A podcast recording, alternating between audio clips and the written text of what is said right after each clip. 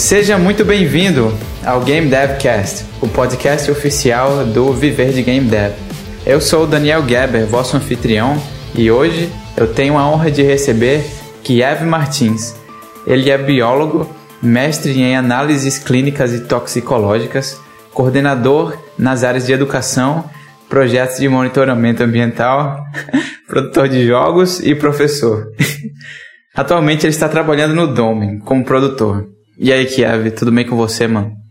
E aí, Geber, como é que tá? Tudo tranquilo sim. Faltou você mencionar algumas coisas muito importantes da minha vida no meu currículo, viu? Eu zerei Battletoads quando eu era pequeno, quando eu tinha 11, 12 anos de idade, certo? Um dos jogos mais difíceis da história aí. Zerei no Nintendinho. É, eu, e eu também sou amigo de Daniel Geber, isso é um currículo danado hoje em dia, tá? Vamos, vamos respeitar aí quem trabalha na área de jogos com os profissionais desse naipe. Mas e aí, você, como é que tá? Tô muito bem, mano. Obrigado por perguntar, cara. Então Boa. é isso aí, vamos lá. Vamos falar de que hoje? Bem, falar primeiro como foi que surgiu o seu interesse por desenvolver jogos, né? É, de onde foi, como foi que você entrou nessa área assim? Cara, é, eu, eu acho que é a história de todo mundo, não de todo mundo não, mas de muita gente no Brasil, né? O Brasil sempre foi um grande consumidor de jogos, como eu disse, desde pequeno, desde que eu tinha 8 anos de idade, eu já jogava videogame, né? Era uma das minhas principais atividades recreativas, apesar de que eu ia para a rua, apesar de que eu brincava, eu jogava futebol, mas videogame mesmo, desde o Atari, sempre foi meu fascínio, assim, né? É, computador quando foi possível, depois o Atari, depois o Nintendo, depois o Super Nintendo, depois aí eu profissionalizei, digamos assim, meu, minha, minha recreação, né? Com o computador e desde então, é, sempre que foi possível, eu estava acompanhando a área. E quando surgiu a possibilidade, que não foi nem com a Massive, ah, não foi nem com a Massive Work Studio, foi antes disso, né, de trabalhar na criação de alguns jogos de tabuleiro, de alguns jogos card games e até dar orientação em alguns jogos eletrônicos, eu fui me apaixonando pela área. Agora, um segredo sombrio, né? Eu nunca consegui aprender programação de fato. Né? Eu faço a, os meus truques de Excel, eu trabalho com estatística, com um monte de coisa, mas aprender a programar eu nunca consegui. E nem consegui ser músico. Então, assim, essa área de produção, né, que é organização, gerenciamento de equipe, então o Lore, é, isso aí que é uma área que não precisa de fato de programação ou de habilidades musicais, essa é a área que eu tentei me especializar mais, que eu estou tentando mergulhar e continuar meu trabalho por aí para unir paixão e trabalho, né? Eu acho que muita gente no Brasil seguiu esse caminho também, né? Primeiro como consumidor e depois tentar de fato entrar nessa indústria. Pode crer, mano. E assim, qual foi a reação da sua família quando você decidiu que iria entrar nessa área, né? Porque você fazia outras coisas antes. Ah, na, a, a, minha família é super desenrolada com isso, né? Meu pai é engenheiro, professor da universidade, mas ele sabe desde garotinho que eu gosto de videogame, então ele se pergunta, ah, é aquele joguinho que você joga? É, aquele joguinho. Ah, ele ainda faz aquela piada se o jogo pode dar pausa ou não quando a gente tá online, essas coisas, sabe? quando, quando você tem 20 anos assim, que você tá um pouco mais jovem, a sua família quer falar com você, você tá no computador e você não responde, diz, ah, dá pausa. Ele, ele ainda faz essa piada, faz 20 anos que ele faz essa piada, entendeu? Mas, mas é super apoio, não tem, não tem isso não, até porque é, enquanto financeiramente eu estiver bem, eles estão felizes. Não tem, uhum. não tem. É, a, minha família sempre foi muito, muito apoio em qualquer coisa que eu esteja apaixonado e realmente goste. Sim, legal. E falando em parte financeira, sabe dizer qual foi o primeiro trabalho pago que você teve nessa área? Se foi com o se foi antes dele? Ah, pago assim, foi freelancer, né? Não foi emprego. Mas foi um trabalho antes, sim, como consultoria já sobre jogos de tabuleiro e um protótipo que acabou não indo para frente, mas era um protótipo de jogos eletrônicos. Quando eu, quando eu era, já na época eu era coordenador de cursos de pós-graduação numa universidade particular. Hum, legal. E... Mas é freelancer, né? Não dá, não dava uhum. para viver disso, não. Foi um trabalhozinho só e fui pago. Sim. E conta um pouco sobre o que você fazia antes de ingressar nessa área também, se você ainda trabalha com isso de forma paralela, sei lá. Uh, atualmente é o meu trabalho único, né? Porque o projeto que nós estamos trabalhando agora é bem, bem demanda bastante atenção e tempo. Mas eu sou biólogo, eu ainda atuo, ainda faço, ainda recebo propostas para trabalhar na área de monitoramento ambiental, ainda coordeno parcialmente o meu último trabalho, porque eu não podia simplesmente largar, né? eu era o responsável técnico e tenho que continuar sendo responsável técnico até o trabalho terminar como biólogo, CRBio em dia. É, fui professor, mas a, quando a pandemia chegou, eu também não me afastei dessa área para poder me dedicar, inclusive, a essa outra atividade. E eu acredito que a maior parte da minha vida eu fui professor e biólogo, profissionalmente falando. Né? Eu tenho 40 anos, trabalho há uns 20 pelo menos, e, e a maior parte do tempo eu fui biólogo e fui professor, e eu gostava, eu era consumidor da indústria de jogos. Hum, bacana. Você tem 40 anos, cara, nem parece, mano.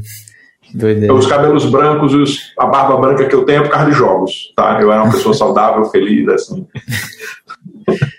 Entendi. E, cara, conta um pouco como foi que você fez para entrar no Dome, porque, sei lá, não faço a mínima ideia de como você chegou até aqui.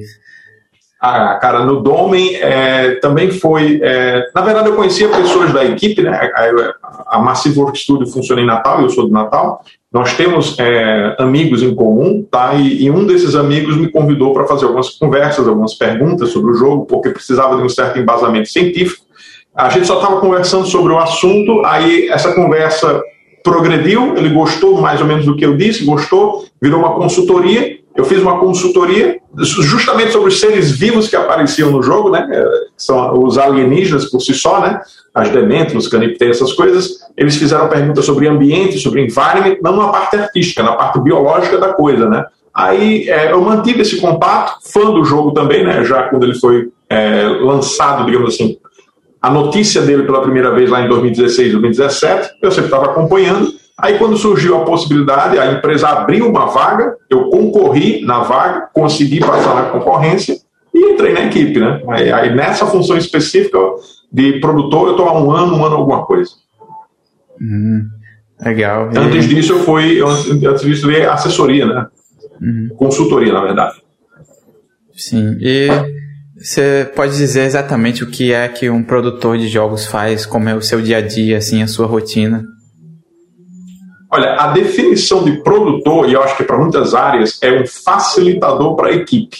É organizar a equipe, o tempo de cada pessoa, para que todo mundo possa produzir bem e entregar tudo no prazo, tá?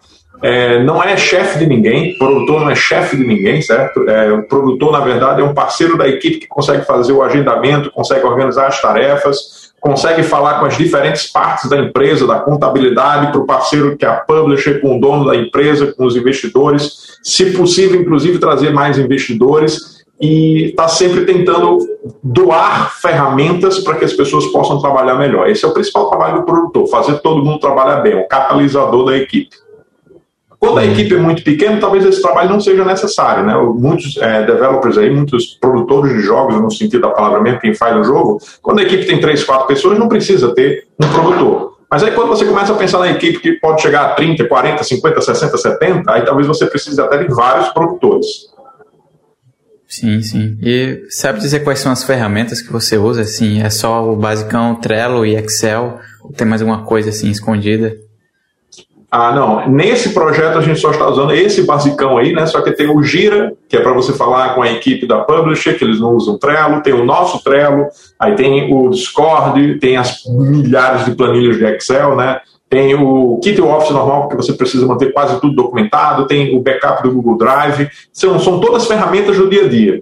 Porque até hoje não inventaram uma ferramenta que pudesse fazer tudo isso. Né? Mas a gente tenta manter as ferramentas que todo mundo gosta de usar. Não adianta trazer um model, não adianta trazer uma, uma ferramenta como o Zoom, por exemplo, se a equipe não gosta de usar. Talvez o produtor seja a pessoa que possa apresentar as ferramentas, a equipe definir quais são aquelas que eles se sentem confortáveis em usar e a gente partir a partir disso, né? Muitas ferramentas que eu costumava usar antes de entrar na Massive, eu abdiquei de usar, não vou forçar a equipe a usar, porque eu não quero fazer é, desconforto. A gente quer produtividade e quer que as pessoas se sintam bem. Uhum. Sim, e fala um pouco sobre como é trabalhar com prazos, é, porque principalmente depois que você entrou, muita coisa mudou aqui no, no Dome e a gente conseguiu acelerar a produção bastante em, em comparação com como era antes de você entrar. Tipo, me diz aí como é que você faz para organizar a equipe para fazer com que eles consigam cumprir esses prazos que eram muito diferentes do que a gente vinha vivendo antes. Olha, a, não, não, o, o, mérito não é só meu, tá? Eu espero ter tido minha contribuição para isso acontecer, mas não é essa. A, eu não posso dizer que isso foi mérito somente meu. Eu vou dizer a você o que é que muda numa empresa, em qualquer empresa, em qualquer projeto, inclusive projetos que não são de jogos. Você tem que entrar em acordo com o que foi combinado. Existe um contrato aí que diz a você o que é que tem que ser entregue. Não vamos nem falar a data, mas olha, isso aqui tem que ser entregue você tem tempo e recurso para você poder fazer isso. Uma equipe com o diretor de projeto, que não é produtor, tá, o diretor de projeto, ela tem que ser realista sobre o que ela pode fazer e como é que ela quer entregar. É normal, agora falando da área de jogos, que as pessoas queiram entregar o melhor jogo possível. Só que o ótimo é inimigo do bom. Se você quer um negócio perfeito, talvez você não tenha tempo de entregar esse perfeito e você vai começar a atrasar, vai começar a atrasar. Vai acabar seu recurso, inclusive a sua, a sua palavra, né? De que você consegue entregar as coisas e as coisas acabam falhando muito. Então, assim, eu falando assim, do nosso projeto do Dome, o que foi que a gente fez? A gente mediu o que é que tem que ser entregue, como é que a gente quer entregar isso, e a gente decidiu que quando a gente tivesse entregue o que está no contrato, a gente ia passar para frente o projeto, ou seja, entregar ao cliente. É o jogo perfeito que a gente queria, todo mundo está satisfeito, cada som, cada VFX, cada environment, cada monstro, cada mob? Não, não é. Se dependesse da gente e o tempo fosse infinito, a gente entregava ainda melhor do que é. Mas é um produto de ótima qualidade, a gente está feliz com o produto, cumpriu o contrato, a gente vai manter a data do lançamento e é isso que importa. Tudo na vida é assim: organização, compromisso com sua palavra de contrato, fazer o que é possível fazer. Hum, muito bom. E falando sobre isso também, você sabe dizer qual foi o maior desafio que você teve durante a produção do Dome e como você fez para conseguir superar esse desafio? Cara, o maior desafio com certeza foi saber o que era esse meio termo, entendeu? É, você precisa conversar primeiro com todo mundo na equipe para saber quais são as expectativas de cada um. Você, por exemplo, trabalha com som. Qual é a sua expectativa com som, Gary? Ah, cara, eu quero entregar essa música aqui, ela tem que ser maravilhosa, ela tem que ser rock and roll, ela tem que ser alguma coisa. O que é que diz o contrato? Que tem que ser a música clássica. Então a gente tem uma diferença aí de conceito, né? O que é que você quer e o que é que está no contrato. Não é que eu vou cumprir exatamente o que tem no contrato. Eu posso negociar os termos do contrato, tá? Dizer, olha, isso aqui é melhor do que aquilo. Aí no contrato a gente falou A, mas a gente descobriu que B é melhor. A gente pode, mas tem que ser uma conversa com todas as partes. Então a parte mais difícil como eu não entrei no início do projeto, foi justamente pegar esse meio termo de todo mundo para criar esse produto que está satisfazendo todas as partes. Quem trabalha, quem paga, quem recebe e quem vai comprar lá na frente. Esse desafio demorou sozinho dois meses, tá? Que é eu entrar na casa, conhecer todo mundo, ler os contratos, conversar com os investidores, com os sócios, com os funcionários, com quem é do outro lado lá, que é a produtora, que não conhece a gente pessoalmente, que é só por e-mail, em inglês. Então, assim, isso foi o mais difícil. E eu não fiz isso sozinho, tá? A gente fez isso em equipe. Uhum. Aí, quando estava definido o que é que tinha que ser feito, vai para o Trello, divide as tarefas, quais são as metas, vamos trabalhar com sprint, vamos fazer isso aqui. Olha, tá bom. Ah, mas eu queria fazer mesmo, mas tá bom. mas tá bom. então, esse aqui já vai ficar para entregar. Se sobrar tempo, a gente melhora. Sim, muito bom. E é, eu tenho uma, uma, curiosidade aqui, uma dúvida que tem também a Larissa no time, né? E ela cuida do, da parte financeira, sim, mas ela também mexe um pouco com a parte de produção. Aí queria saber um pouco como é essa sinergia entre vocês dois. É, como é que você lida com isso? Esse é um detalhe importantíssimo para quem trabalha no Brasil, tá? Burocracia, contabilidade e pagamento é um, é um, é um peso enorme em qualquer empresa no Brasil. Tamanho é esse peso que a empresa precisou contratar duas pessoas. Larissa, naturalmente, que já tinha mais experiência, sabe fazer esse tipo de coisa. É chato pra caramba. Tem que falar com o advogado, tem que falar com o contador, tem que falar com o gerente do banco, tem que falar com o gerente de, de, de cartão de crédito do banco, tem que fazer e-mail, tem que fazer backup, tem que fazer depois com o contador de novo o imposto de renda.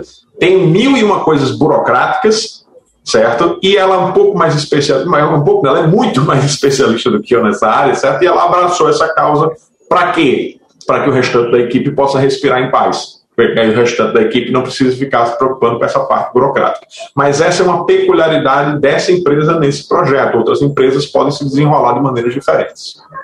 É, principalmente quando a empresa precisa contratar, por exemplo, freelancers. A gente precisa contratar um voice over, que é uma pessoa mora nos Estados Unidos, ela é natural dos Estados Unidos, não conhece a gente canto nenhum.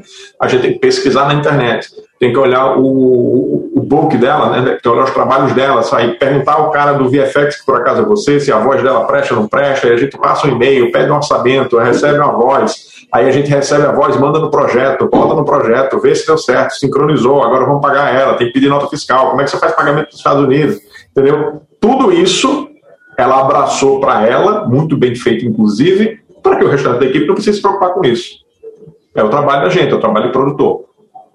Sim, pode crer, mano. E uma dúvida muito grande que eu tenho assim é que, como você mesmo falou, o produtor ele não é o chefe de ninguém, mas ele é uma pessoa que precisa ter um grau de independência para poder tomar decisões de cortar certas coisas ou adicionar certas coisas.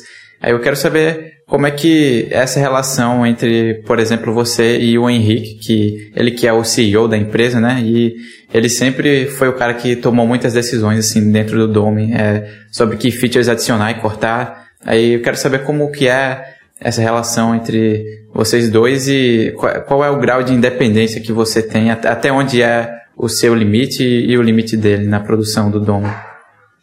Olha, não, não é porque ele é CEO da empresa, que ele é CEO, certo? Mas ele é o project manager. Ele é o diretor desse projeto. Então, assim, quando você fala de Domain, quem decide é ele, tá? Meu papel como produtor não é decidir nada disso. Meu, pra, meu papel como produtor, nesse caso, é conversar com todo mundo, saber a opinião de todo mundo, trazer para ele essas diferentes opiniões essas opiniões não são pessoais, elas podem ser técnicas, tá? Olha, a gente não quer usar essa ferramenta porque essa ferramenta vai dar um bug nojento lá na frente e a gente vai gastar tempo e não vai dar certo. Eu levo para ele as opiniões, tá? E ele, baseado no máximo de informação que ele tenha, vai usar o feeling dele para decidir se está certo ou não dá certo. Quando ele decidir, aqui está decidido isso aqui. Aí eu pego a decisão dele e transformo numa agenda. Olha, pessoal, está decidido é isso aqui. Então você vai fazer essa parte, você vai fazer essa parte, você vai fazer essa parte. Sexta-feira eu quero ver todo mundo junto para a gente ver se deu certo. Tá? Eu, agora, eu também posso dar minha opinião. Mas sempre que eu vou dar minha opinião, eu tento deixar frisar, né, que isso é minha opinião e nem sempre eu acerto. Às vezes eu dou uma opinião minha como jogador, como usuário, como produtor, tá? Mas todo mundo é passível de erro, ele, eu, todo mundo na equipe, né? Por isso que conversar, conversar com muita gente é importante.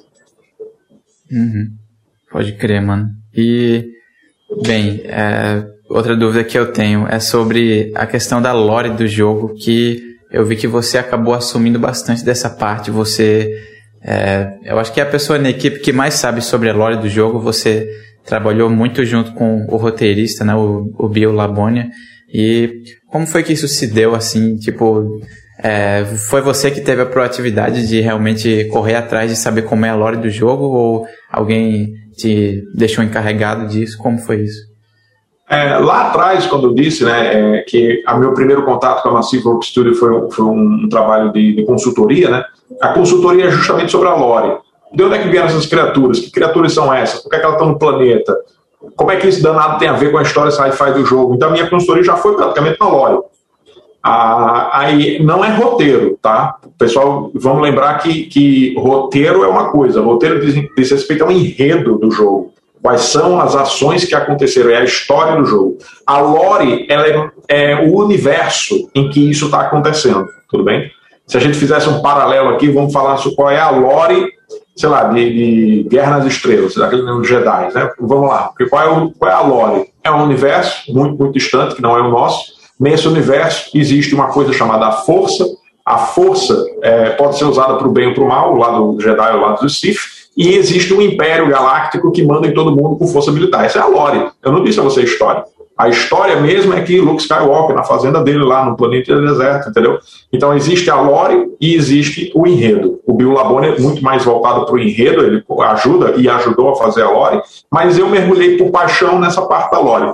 Eu gosto de ficar inventando, assim, criando né, esse universo, falando quais são os personagens que estão por fora, como é que é esse universo, o que é que tem aqui, o que é que tem lá, mesmo que não apareça no jogo, tá? Isso é bom por vários motivos. Primeiro, porque a gente pode fazer um enredo mais realista, Segundo, porque um dia, se a gente quiser expandir a história, a gente tem para onde ir e expandir essa história. Mas isso eu faço por paixão, tá? Quem assina é Bill Labonia, ele que autoriza, diz que está certo, não está certo.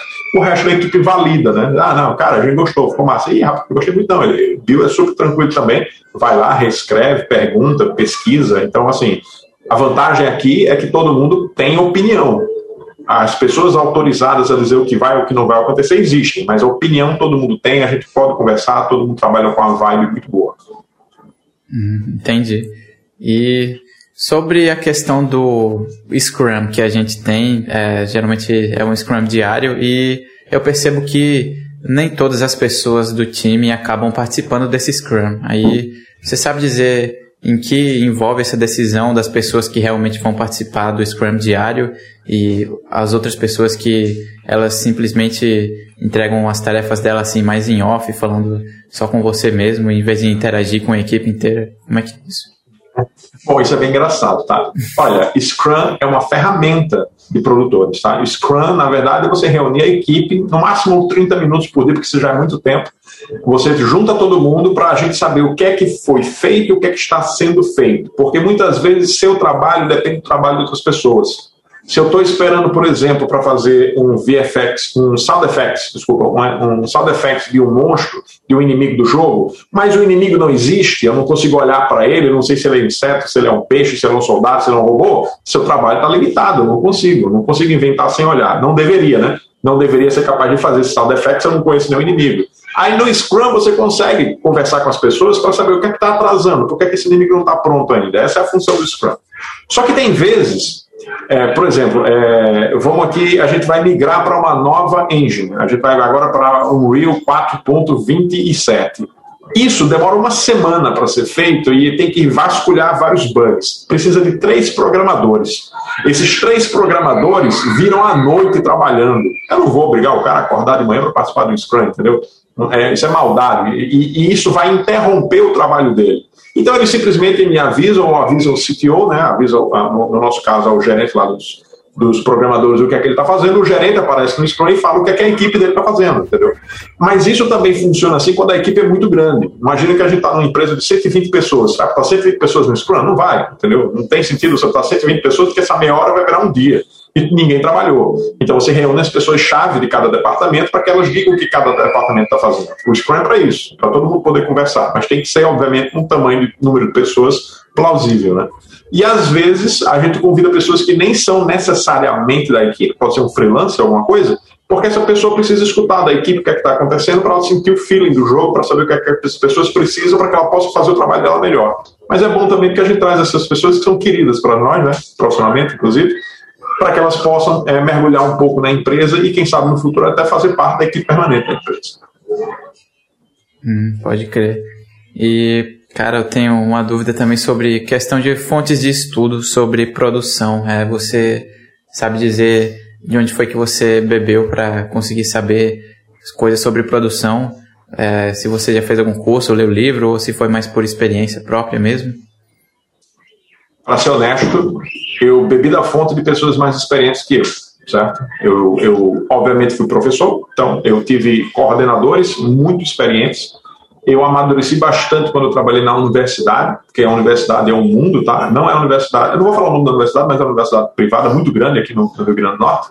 Ela tem 40 mil estudantes, tem centenas de departamentos, tem muita gente que você tem que aprender a conversar nesse nível de ferramentas, tá? com Scrum, com e-mails organizados, com ferramentas que nem são essas que a gente citou aqui hoje, tá? tem o equivalente deles. É normal que uma universidade, por exemplo, tenha algum tipo de software de gerenciamento que professores, coordenadores, estudantes entram para botar notas, tipo coisa. Então, assim, essa, esse nível de organização profissional eu tive e aprendi e maturei com pessoas mais experientes do que eu e com essa experiência de ensino superior. Tá? Aí disso me levou para ser coordenador em outras áreas, como de biologia, de monitoramento ambiental, com, com várias outras coisas, e a gente vai sempre aprendendo um pouquinho com cada pessoa.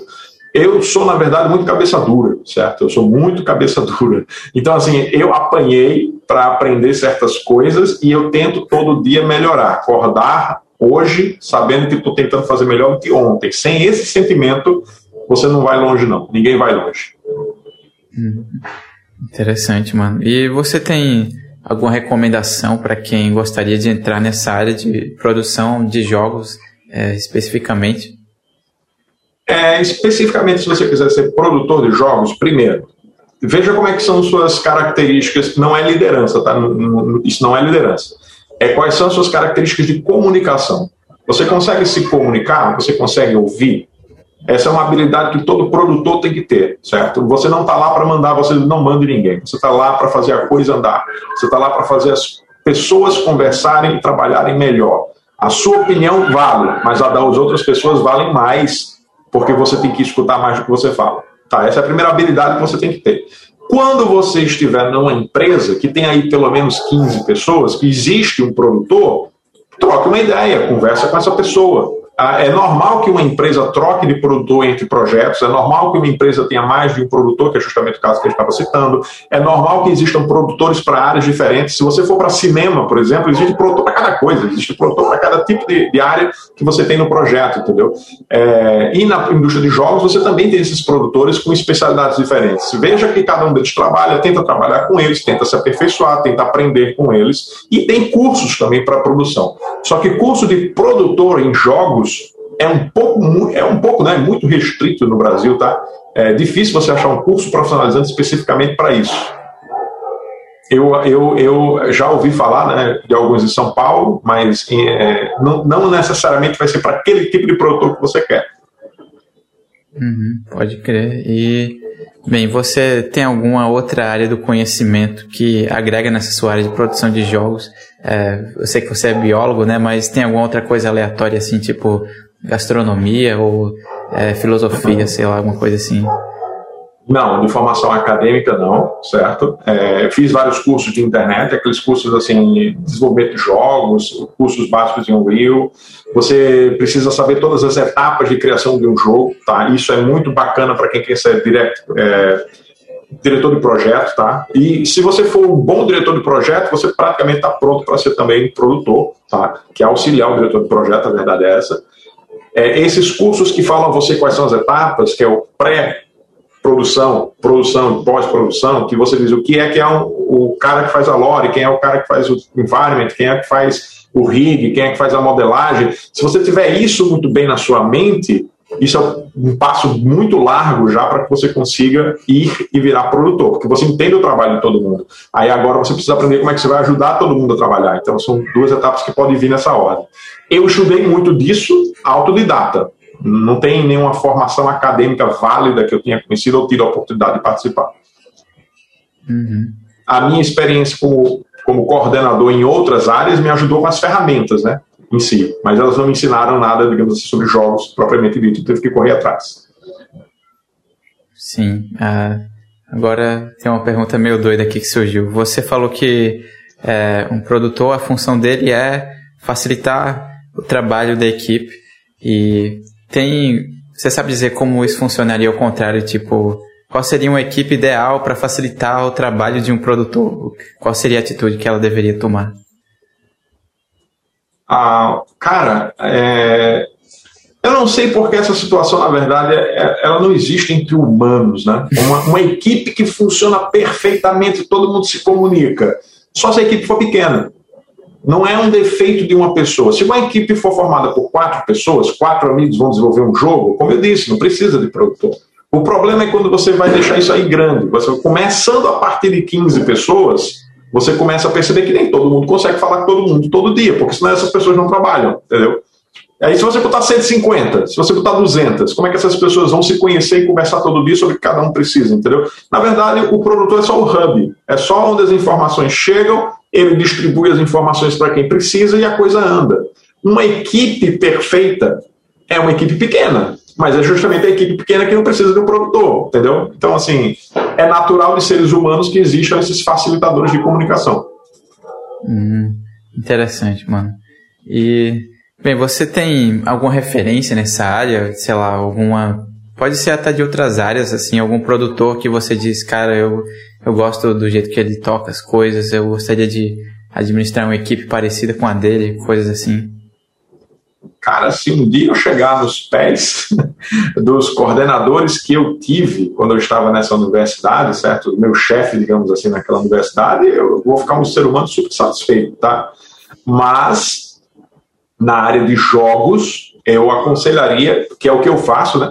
eu aconselharia vocês sempre olharem as entrevistas dos CTOs e dos CEOs dessas empresas, tá? Porque é muito provável que antes de serem CTOs e CEOs, eles tenham sido produtores ou gerentes de projeto. Então, é, como é que esse cara conseguiu organizar a equipe da empresa dele que tem 180 pessoas? Antes dessa empresa ter 180 pessoas, ela tinha 18.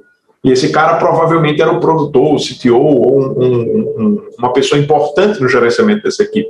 Como é que ele contratou, como é que ele treinou, como é que ele manteve, como é que ele cresceu, como é que ele chegou a 180. Tudo isso importa. Então é, é muito mais paixão de jogos, paixão por gerenciamento de empresas, tá? E paixão por empreendedorismo. Tudo isso colado você vai acabar aprendendo e trocando uma ideia aí com, com essa função.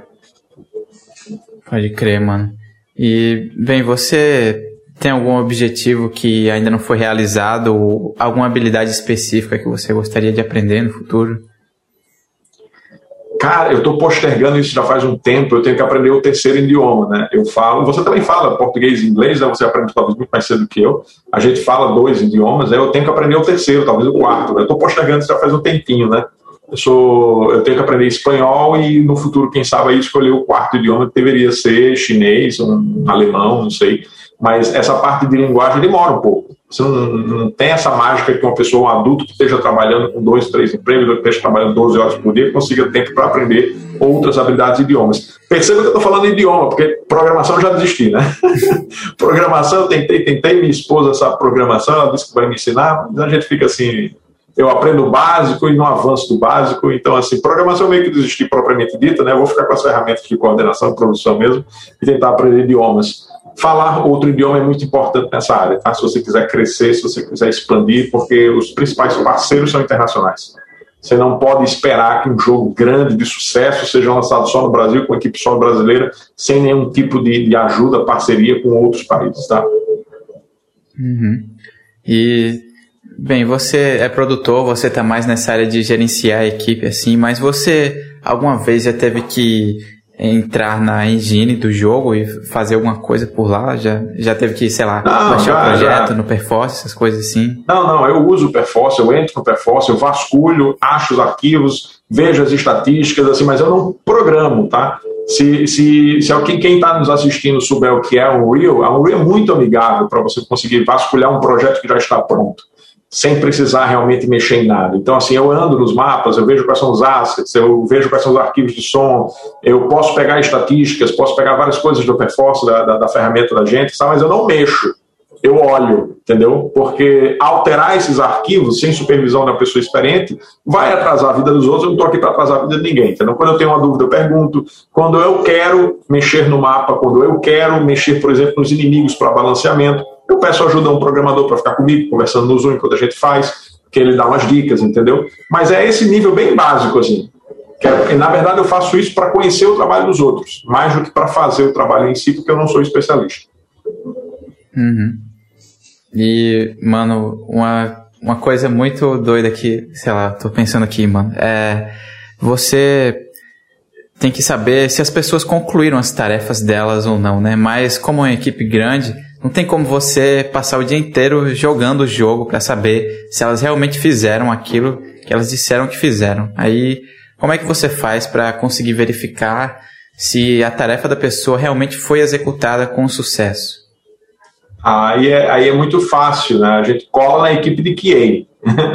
Nós temos uma equipe de QA que está lá todo dia, ou jogando pelo projeto propriamente dito, ou jogando por uma build, feita especificamente para o console PS4, PS5, é, PC, alguma coisa do tipo. E eu colo com eles e tento jogar também uma, duas horas por dia. Tá? Isso é trabalho. Você está jogando para ver se a tarefa está pronta. Por exemplo, se tem alguém responsável por corrigir a iluminação, você pede para fazer uma build ou vai no Perforce e joga. A iluminação está pronta, então ele fez a tarefa Algumas tarefas não são tão fáceis de ver, né? Que é o balanceamento. Qual é o dano que aquele inimigo está causando, qual é o dano que ele está recebendo. Você pode olhar isso direto lá no Perforce, no projeto, mas você também pode ver jogando. porque às vezes está lá, mas por algum bug, alguma coisa, não corresponde à realidade do que está acontecendo no jogo. Então, assim, não é que o produtor tenha que jogar todo dia, ele não tem. Mas nesse projeto especificamente, e até porque eu gosto de jogar, eu tento jogar uma ou duas horas por dia junto com o QA, tá? Para a gente ver se as tarefas estão sendo cumpridas dentro do projeto, porque o produto final é o jogo. Isso é muito, muito mais difícil de fazer no início do projeto, né? quando não tem jogo. Quando você está na, na pré-produção, você não tem o que fazer, né? Você tem que estar tá lá acompanhando pelas planilhas chatas mesmo, pela, pela, pela, pela, database chata lá, mas você tem como fazer também. Tá? Acompanhar o trabalho das pessoas sem necessariamente estar tá cobrando ela todo dia. Sim, verdade. E você tem interesse por alguma área mais técnica de desenvolver jogos, seja arte, som, programação? É, Game design e lore. Game design. Lore, lore na verdade, é, é isso pode nem existir, dependendo do jogo, tá? Existem jogos que você pode ter uma lore que é só para ambientação mesmo, só para dar um, um norte para alguma coisa. Tem jogos que tem uma lore muito aprofundada, mas game design todos têm. Todo jogo tem um game design muito bem feito. Eu sou fascinado por game design. E isso vem antes do projeto começar, tá, galera? Não tenta fazer um jogo começando pelo game design, reunir a equipe de programador, de artistas, sem ter o game design, porque você vai gastar tempo e dinheiro sem ter o que fazer necessariamente. Produtor mesmo só entra depois do game design. Uhum. É, agora eu quero que você fale, discorra um pouco sobre a build do Move. Ah, não, não, não isso é assunto interno, tem um NDA, mas eu, eu, vou, eu vou pagar a multa, a multa vai vir em forma de chacota depois, né? Ah, como a gente tem muito QA, né, a gente tem sempre pessoas jogando para saber se o jogo está difícil ou não, é, e esse projeto em particular no Souls-like, a gente precisa saber se o jogo está fácil ou difícil para diferentes perfis de jogador. Então, assim, um jogador iniciante, ah, o jogo pode estar tá muito difícil para ele, difícil ao ponto dele desistir, a gente não quer isso. Ah, mas o jogo também pode estar tá muito fácil para um jogador experiente. Mas quando a gente fala jogador experiente, você tem que ver ele é experiente em quê? em habilidade, em capacidade de farmar, em capacidade de quebrar o jogo porque entende a fraqueza dos inimigos, tem muitos jogadores experientes com diferentes habilidades. O jogador iniciante sempre é iniciante, mas jogador experiente pode ser muito diferente entre si. Aí esse rapaz que é o Move, que já participou aqui com você, né, ele gosta do Souls Like raiz, é porque o Souls Like é que você pega uma pá e você tem que vencer qualquer inimigo. Eu sou o tipo de jogador mais World of Warcraft, né? Eu vou todo armado pro boss não ter nem chance. Eu vou com a melhor armadura, com a melhor arma, com a melhor coisa que farmei, porque eu farmar é fácil, né? Eu gosto de passar um tempo farmando, e eu vou lá e destruo o inimigo. Aí na hora de dar o quê? O que, é que a gente fala? O boss tá fácil ou tá difícil? Depende de quem você pergunta. Às vezes o mundo diz, ah, o boss tá impossível. Aí você sobe pirraça e diga, ixi, eu matei ele com dois tiros. E aí? Só, mas isso é pirraça, né? Porque a build dele é uma build feita praticamente para não usar equipamento, para zerar o jogo mais rápido possível, como se fosse um speedrun. Eu não, não. Ah, mas como é que você consegue fazer? Eu joguei 60 horas. joguei 60 horas, peguei todos os itens do jogo. Sim. É uma brincadeira interna da gente ficar competindo para ver quem é bom e quem é ruim. Obviamente que ele é muito mais habilidoso do que eu, né? Eu, hum. eu sou aquele Rock Lee, minha habilidade é a persistência, né? Verdade, persistência é uma boa habilidade, mano. Então, eu creio que as minhas perguntas se encerraram, mas eu sempre deixo aberto para você me perguntar alguma coisa se você tiver afim, mas sim, não precisa se não tiver nada na sua cabeça. Eu tenho uma última pergunta frente, antes, na verdade. De frente com Kiev, de frente com Kiev aqui, certo?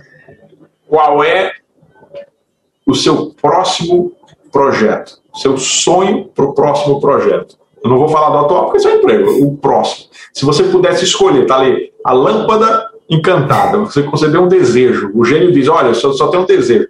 Qual é o próximo projeto que você quer trabalhar? E que seria?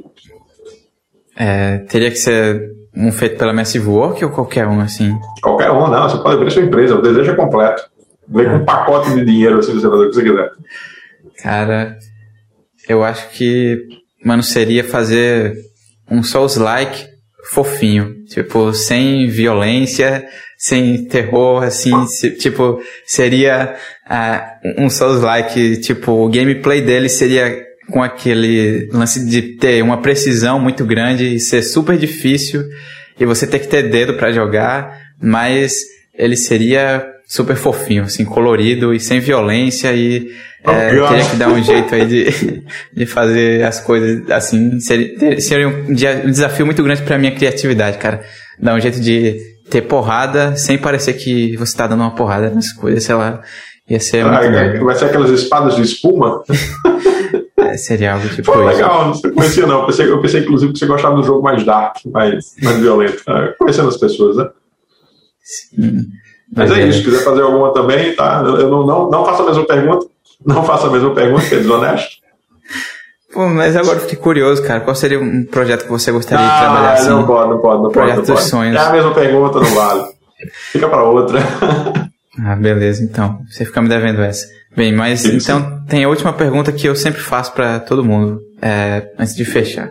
Se você pudesse dar apenas uma dica para quem quer viver de game dev, qual seria essa dica? Cara, uma só dica é network, tá? Faça seu network. Se você quer viver disso, cole, faça amizade mesmo. Não, não faça falsa amizade, não. Faça amizade com pessoas que trabalham com essa área. Faça, porque a troca de experiência, a troca de conhecimento e as indicações, se vierem, são parte importante para você poder entrar nessa área e viver disso, tá? Hum, verdade. Faça inclusive, faça inclusive network com seu concorrente tá? Não, a concorrência existe, é inegável que existe, mas seja amigo do seu concorrente, porque é uma empresa, é uma empresa não, é uma área que tem que crescer junto, tá? Nunca vai existir é, uma, uma comunidade de jogos se só uma empresa estiver fazendo jogo. Isso não existe. Jogos eletrônicos só existem, jogos de qualquer tipo, inclusive tabuleiros, só existem porque muitas empresas fazem jogos. Aí a gente alimenta uma comunidade que vai crescendo sozinha. Tá? Então seja amigo, inclusive, dos seus concorrentes para que a comunidade sempre seja forte, saudável e diversificada. Sim, é verdade. É, se outras pessoas melhorarem junto com você, o ecossistema todo vai melhorar e você é. vai acabar tendo mais oportunidades também, no final das contas. É, Exatamente. Isso é bem importante. Então, é isso. Eu agradeço muito, Kiev, por você ter aceitado participar, ter se aberto aqui, falar da sua experiência. Eu, eu gostei muito, eu aprendi bastante com o que você falou. E eu aprendi também, agradeço. É isso aí, espero que todo mundo tenha gostado também. É, não se esqueça de fazer aquelas coisas engraçadas, né? Dar like, se inscrever no canal. Se tiver no Spotify, é, segue o podcast. E é isso aí. É, muito obrigado por quem acompanhou até aqui. Que Deus vos abençoe com muita paz, prosperidade e até a próxima. Falou. Valeu!